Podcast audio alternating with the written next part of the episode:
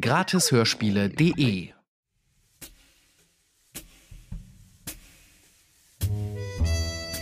Du hörst Nick Pratt, Amerikas Meisterdetektiv. Von Walter Kabel. Folge 2. Die gelbe Wachskerze. Gelesen von Stefan Krombach.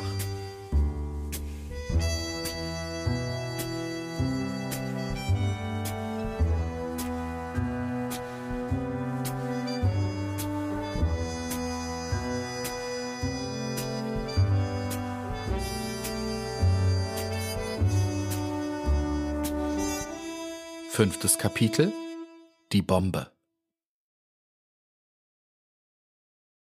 Inspektor Parker, Grabley und Nick Pratt begaben sich um halb elf ebenfalls nach der Halbergstraße und ließen sich durch den Diener bei dem Doktor anmelden.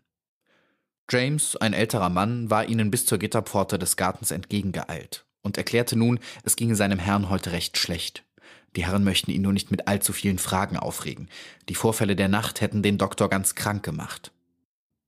Er war durch den Krach der umkippenden Riesenflasche munter geworden und hatte James in das Laboratorium geschickt, wo offenbar Diebe eingedrungen waren. James hatte dort jedoch nur die zertrümmerte Flasche und die umgeworfene Leiter vorgefunden, hatte dann weiter festgestellt, dass die Balkontüren offen standen und die Diebe inzwischen entflohen waren. Schweigend hörten Pratt und die beiden Polizeibeamten diesen knappen Bericht mit an. Dr. Jonathan Smillop, der in Decken gehüllt in seinem Rollstuhl in der heute vom klaren Herbsthimmel mit trügerischer Wärme herabstrahlenden Sonne saß, war ein weißbärtiger, äußerst gebrechlich aussehender Greis, mit einer Riesenbrille und einem grünen Augenschirm vor den verkniffenen Augen.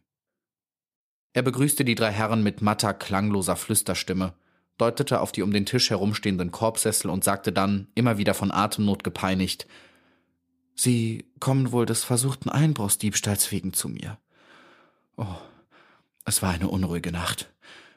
James, bringe für die Herren ein Glas Wein und Zigarren. Der hinfällige Greis machte wirklich einen bemitleidenswerten Eindruck. Pratt, der unter dem Arm ein Kistchen trug, erzählte ihm nun, was sich in Wahrheit in der verflossenen Nacht im Laboratorium abgespielt hatte. Der Doktor schüttelte immer wieder ungläubig den Kopf. Sie können uns also keinerlei Auskunft über diesen angeblichen Pestra geben, fügte Pratt zum Schluss hinzu. Vielleicht verkehrt er mit Ihrem Diener James, Mr. Smillop. James ist doch erst kurze Zeit bei Ihnen. Ist er denn zuverlässig? Oh, mehr als das, säuselte Smillop. Mehr als das. Er ist eine Perle. Er hat mit mir genug zu tun. Er empfängt nie Besuche. Nie. So? Dann müssen wir also den Verdacht gegen James fallen lassen. Ich hätte da noch eine Bitte, Mr. Smillop. Sie sind doch Chemiker. Ich habe hier eine Bombe mitgebracht, die gestern Mittag im Bankhaus Creep gefunden worden ist. Er entnahm dem Kistchen mit aller Vorsicht eine Blechbüchse von der Form einer großen Konservenbüchse. Außen waren an diese Bombe allerlei Drähte, Häkchen, Metallschieber und sogar das Oberteil einer kleinen Weckeruhr samt dem Ziffernblatt aufgelötet.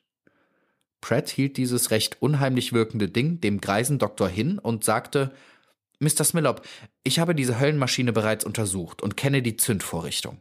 Sobald man eines dieser Häkchen herauszieht, beginnt ein Uhrwerk zu schnurren und genau eine Minute später erfolgt mit unfehlbarer Sicherheit die Explosion.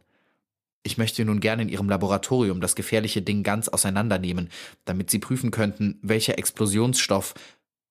Im selben Moment kam irgendwo aus dem Garten ein faustgroßer Stein geflogen und traf Pratt gegen die linke Schulter. Er zuckte vor Schreck zusammen. Die Bombe entfiel seiner vorgestreckten Hand. Er griff danach, packte gerade noch eines der Häkchen. Mit blechernem Klang schlug die Höllenmaschine auf den Zementboden der Terrasse auf und rollte unter Dr. Smillops Krankenstuhl. Pratt und die beiden Beamten waren emporgesprungen und standen nun mit entsetzten Gesichtern da. Man hörte deutlich, wie das Uhrwerk der Bombe abschnurrte. Dann brüllte Grabley. Fort mit uns! Rette sich wer kann! Ins Haus! In die hinteren Zimmer! Die drei stürmten in wahnwitziger Eile davon. Hinter ihnen drein kreischte Dr. Smillop. Feige Hunde! Feige Hunde! Sie lassen mich allein! Dann geschah etwas höchst Seltsames.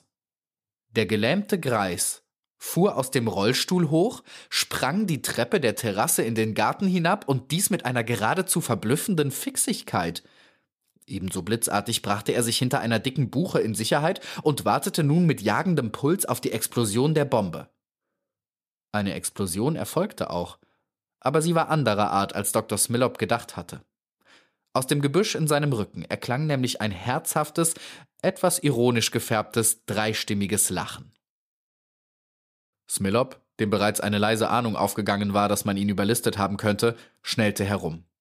Da standen Nick Pratt, Grabley und Parker und riefen nun Wir gratulieren, Mr. Smillop. So schnell wie Sie ist noch kein Gelähmter gesund geworden. Dann fühlte der blamierte Verbrecher sich auch schon von hinten gepackt. Man riss ihm die Arme zurück. Stahlfesseln schnappten um seine Gelenke. Pratt trat dichter hinzu und sagte kalt Gestern Nacht wollten Sie als Louis Pestra mit mir wetten, dass ich die Fälscherbande niemals entdecken würde. Sie sind weder Pestra noch Smillop. Wer Sie in Wahrheit sind, wird sich sofort herausstellen.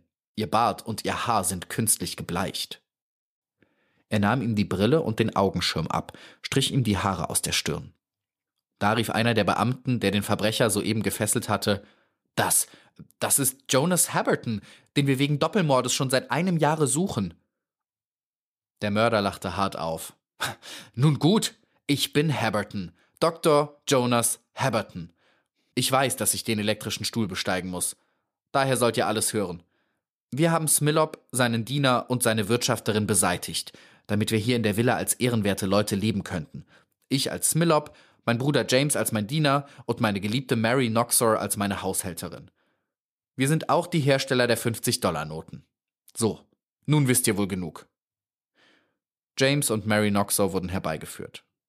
Dann sagte Grabley, der voller Spannung darauf gewartet hatte, dass Pratt nun auch entweder James Haberton oder Mary als Mörder Lakebonds bezeichnen würde. Und? Wer erdolchte nun den Zigarrenhändler, lieber Nick? Der Bruder Jonas Habertons, James, für Mary Knoxers Kräfte war der Stoß zu gewaltig. Das war Männerarbeit. Sollte James zu leugnen versuchen, so habe ich noch einen unumstößlichen Beweis gegen ihn. Die gelbe Wachskerze aus dem Laboratorium, oder besser, der Wachstropfen, der von ihr auf die Ecke der falschen Banknote fiel. In diesem breit gedrückten, erkalteten Wachstropfen war das Hautmuster einer Fingerspitze abgedrückt, das ich abgezeichnet und vergrößert habe. Oh, Sie sehen ja, Grabley, wie James Haberton sich soeben verfärbt hat. Er wandte sich dem Verbrecher zu. Sie werden keine Gelegenheit mehr haben, Wachskerzen beim Sortieren falscher Banknoten als Leuchte zu benutzen. Sie alle drei sind reif für den elektrischen Stuhl. Sechs Wochen später waren die Mordtaten des Fälscher Kleeblatts gesühnt. Zu derselben Zeit hatte Nick Pratt bereits jenes Problem in Arbeit, das im nächsten Band als eines der rätselhaftesten Verbrechen der Neuzeit eingehend geschildert werden soll. Die nächste Folge von Nick Pratt erscheint am Dienstag. Dann hörst du das erste Kapitel von Folge 3, Der tote Missionar. Damit du keine Folge verpasst, abonniere den Podcast jetzt kostenlos bei Apple Podcasts, Spotify oder überall sonst, wo du deine Podcasts hörst.